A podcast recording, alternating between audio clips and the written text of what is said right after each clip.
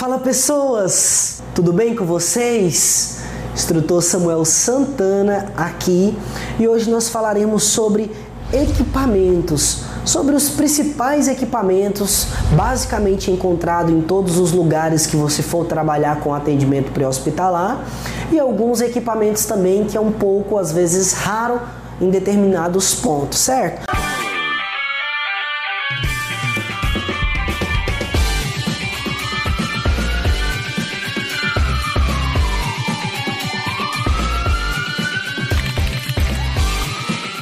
Vamos começar daqui para cá para a gente estar tá quantificando basicamente. Primeiramente aqui nós temos o colar cervical, né, que é um colar que serve para fazer a restrição dos movimentos da coluna cervical. Nós temos aqui um velcro nesse colar que faz a parte colante desse colar cervical, certo? Um velcro.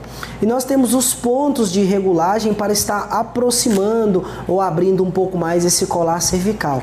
Vale lembrar o seguinte: o colar cervical geralmente nós temos ele no tamanho P, M e G. Você precisa fazer a mensuração lá para utilizar esse colar cervical da melhor forma possível na sua vítima.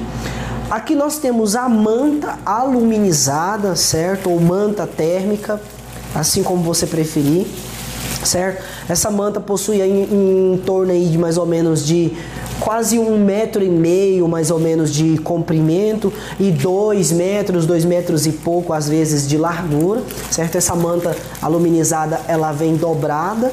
A principal função desta manta é manter, manter a temperatura desta vítima. A manta aluminizada, para fins de esclarecimento, ela não produz calor, ela mantém a temperatura desta vítima que está perdendo calor. Nós temos basicamente o uso mesmo da manta muitas das vezes quando a vítima é, pode sofrer ou há uma suspeita de que essa vítima pode sofrer um choque hipotérmico, um choque por temperatura. Então nós vamos é, é, basicamente colocar essa manta nessa vítima para que mantenha essa temperatura dessa vítima, beleza? Vamos lá. Aqui nós temos o oxímetro de dedo, oxímetro de pulso, assim como você preferir, né? É tanto que tem aqui pulso e oxímetro já, já escrito nele. Nós vamos estar colocando aqui esse oxímetro para estar aferindo os valores de oxigenação no cérebro e batimentos cardíacos por minuto. O legal desse oxímetro é que ele vai fazer o que? Ele vai medir o nível de saturação, significa dizer o que? O nível de oxigênio no cérebro. Quantos por cento de oxigênio que vai estar chegando no oxigênio de, de, no cérebro dessa vítima. Isso é muito significativo. Está tendo aqui uma certa dificuldade de ler devido a estar em movimento, tá bom? Muitas das vezes ele tem essa dificuldade realmente de, de leitura devido a estar em movimento. Vou estar colocando aqui para mais parado para você estar tá percebendo e já te mostro. Já mostro para você que está me assistindo aí a questão da leitura do oxímetro certo aqui, acabou de ler, né? Então nós temos aqui o 99 de oxigenação no cérebro e nós temos aqui em torno de 80 de batimentos cardíacos, né? Então eu estou basicamente nas médias, tá bom, pessoal? Agora que a gente não vai aprofundar nas questões de valores, literatura, não. Nosso intuito é estar mostrando para você basicamente os equipamentos que nós temos, que nós utilizamos no atendimento pré-hospitalar. Aqui eu também tenho um termômetro né, para estar tá ferindo a temperatura da vítima. Geralmente aqui a gente utiliza muito no, na região axilar dessa vítima, certo? Coloco lá, espero ele dar aquela apitada no finalzinho, ele faz um apito, né, um barulho sonoro, tem lá uma sonoridade, indicando que está pronta essa aferição e você vai verificar os valores. Nós, profissional da saúde, profissionais do APH, nós estamos sempre enfatizando a importância dos EPIs na vida do profissional, porque eu tenho lá, pessoal, a necessidade de estar utilizando óculos, a dependendo da situação que eu estou exposto, uma gota de sangue que cai no meu globo ocular já vai para a corrente sanguínea e aí complica toda a minha situação, certo? Às vezes eu posso parar contaminado por algo que foi minha imprudência que me levou a sofrer essa circunstância. Vamos lá. Aqui nós temos a cânula de Guedel, certo? Cânula de Guedel, ela tem basicamente aqui um formato de J para a gente estar tá, é, introduzindo lá na nossa vítima no momento necessário, certo?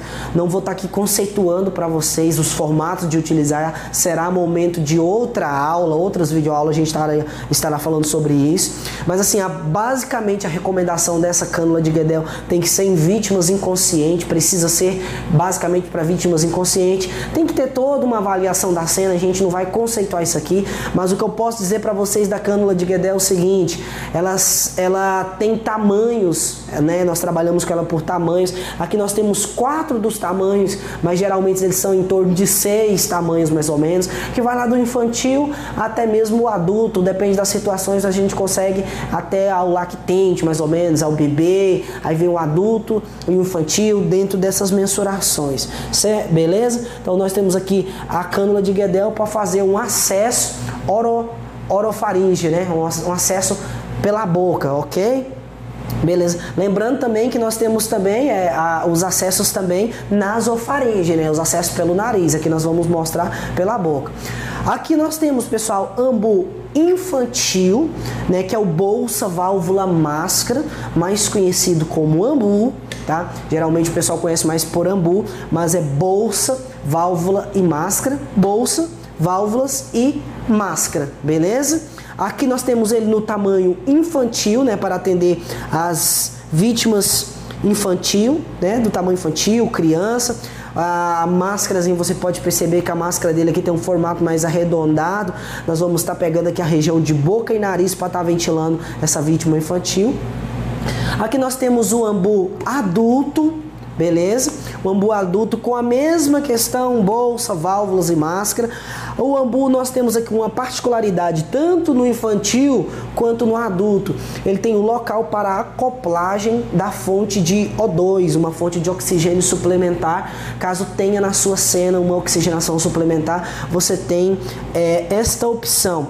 O ambu é o seguinte, pessoal, ele fornece até 21% de oxigênio para a sua vítima, até 21% de oxigênio, certo? Se acoplei uma fonte de O2, vai passar de 80% de oxigênio ou 90%, certo? Se acoplado a uma fonte de O2, tranquilo? Aqui é um, também um ambu, mesmo formato, porém o que com um balão um pouco diferente. O que eu quero mostrar para você aqui é a variedade desse equipamento. Tem vários modelos diferentes, certo? Mas todos levando basicamente as mesmas particularidades, ok?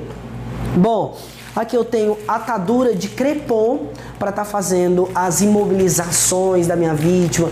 Caso eu precise fazer algum tipo de imobilização, eu tenho atadura de crepom. E eu tenho uma atadura aqui também que poucas vezes ela é mostrada ou conhecida pelos profissionais. Eu gosto muito de falar dessa atadura, que é a atadura de rayon certo? É atadura específica para queimadura. É uma atadura que eu posso estar envolvendo nesta queimadura, que ela vai soltar depois com uma facilidade um pouco maior. Observe que ela tem aqui umas umas fissuras, uns, uns, espaços que são maior do que a atadura de crepom e o tecido dela também é diferente. O tecido dela é um tecido que escorrega, certo? Ele tem um deslizamento com maior facilidade. Esta atadura é muito muito importante, muito significativo no atendimento pré-hospitalar, como todos os equipamentos têm sua importância e nós precisamos sempre lembrar disso e conhecer os nossos equipamentos e saber manusear eles na hora necessária. Agora nós chegamos aqui, pessoal, no DEA, desfibrilador externo automático, com a opção aqui também de paz adulta, adulto, né? Melhor dizendo adulto. Tem aqui a opção de pá adulto, certo? E como que é essa pá, Samuel? Vamos lá. A pá nós vamos fazer aqui basicamente uma conexão. Vocês podem ver que tem um lado azul e outro lado branco, um azul aqui bem clarinho, certo? Já para me facilitar, ó, no momento do pânico eu não inverter, eu não eu ficar errando, beleza? Aqui. Aqui mesmo no 10 já vem a indicação. Eu vou estar tá pegando essa pá e vou fazer a acoplagem dela tranquilamente, ó. Acoplei, certo? Vou ligar o DEA para vocês, para você ouvir os primeiros comandos. Ele não vai evoluir porque aqui nós não estamos no trabalho com uma vítima, ele não está não tá analisando o ritmo, então ele não vai evoluir nos comandos, ele vai ficar geralmente no primeiro. Observe. Pronto para uso. Coloque os eletrodos no tórax do paciente. Fique calmo. Peça ajuda. Coloque os eletrodos no tórax do paciente. Fique calmo. Peça ajuda. Vou, vou desligar aqui porque ele vai ficar repetindo. Basicamente, que esse é o botão de liga e desliga. Aqui nós temos o botão que quando o choque for indicado, esse botão vai ficar piscando, que é o botão que você vai administrar o choque na vítima. Vou ligar aqui só mais uma vez para você estar percebendo aqui uma questão, ó. Deixa eu ver se eu consigo. Vou ver se eu consigo tampar o volume dele aqui. Uma, uma situação que nós precisamos, pessoal, sempre. Uma questão que nós precisamos sempre prestar atenção. Olha, bateria. Nível de bateria dessa vítima. Nível de bateria. Desculpa. Nível de bateria, porque o barulho fica é ofuscando o que a gente precisa falar. Nível de bateria do equipamento, o nível de bateria do equipamento e acima do nível de bateria ele tem um cronômetro. Esse cronômetro vai ficar lá é, rodando a partir do momento que você ligou o equipamento. Você ligou o equipamento, esse cronômetro já começa a fazer a contagem e é bom que você fica ali mais ou menos orientado quanto ao seu atendimento e quanto tempo você está com a vítima naquela cena, quanto tempo você está ali fazendo aquele, aquele, aquele trabalho, certo? Quanto tempo você está com o equipamento ali na cena também. E particularidades aí nós temos aqui no DEA, né? Basicamente os eletrodos, né? As pás desse DEA, o que é pessoal fantástico nesse equipamento. O que é magnífico é que esse equipamento ele é muito sutil e muito versátil ao mesmo tempo. E eu gosto demais dessa dessa versatilidade que o equipamento tem, porque olha, vem tudo aqui, ó. Se você não teve um curso, se você não teve a iniciação, se você não conhece o equipamento, mas se deparou com ele pela primeira vez e observou, você já vai ter os, as informações suficientes para estar tá fazendo um bom procedimento. Olha, a pá vermelha, o símbolo vermelho aqui na cor vermelha, indica onde vai ter que ir essa pá, certo? Aqui acima da linha mamilar, né? Acima da linha mamilar, do lado direito, certo? A pá verde indica aqui, ó, abaixo da linha mamilar, abaixo das axilas, do processo de axilas aqui, certo? Então eu vou estar com as pás nesse formato para estar realizando o meu procedimento. Tá vendo, pessoal? Não tem mimimi, não tem chora, choração, não tem dificuldade, não. Extremamente simples. Se as pás estiverem nesse formato aqui, posso administrar o choque na minha vítima, posso é, fazer a leitura da minha vítima, certo? Com o que? Ah, ligando o DEA e o DEA vai fazer o restante do procedimento, tranquilamente. Particularidades, igual havia falado para vocês. No kit do DEA tem que ter um presto barba, vale lembrar, tá bom? Tem que ter um presto barba para fazer a rapagem, caso tenha pelos. Tem que ter uma toalha para fazer uma secagem e tem que ter paz infantil. Aqui nós não temos paz infantil para estar tá fazendo a, a demonstração para você, mas é o mesmo formato dessa aqui, só que com um tamanho que menor, com um tamanho menor para estar tá fazendo a para estar tá fazendo a, a, colagem, porque a criança tem um tórax um pouco menor, então é necessário uma pazinha menor para estar tá podendo fazer um auxílio. E a pá tem que ter o que? O atenuador de carga para estar tá diminuindo a indicação, para estar tá diminuindo essa quantidade de choque que a vítima vai estar recebendo naquele momento ali da parada cardiorrespiratória. Então, pessoal, chegamos ao fim do nosso vídeo. Esse é os equipamentos que eu queria fazer uma breve demonstração para você, profissional do APH, para você que está assistindo esse vídeo. E esse aqui é basicamente 1%, 2%, no máximo 5% aí dos equipamentos que possuem no atendimento pré-hospitalar.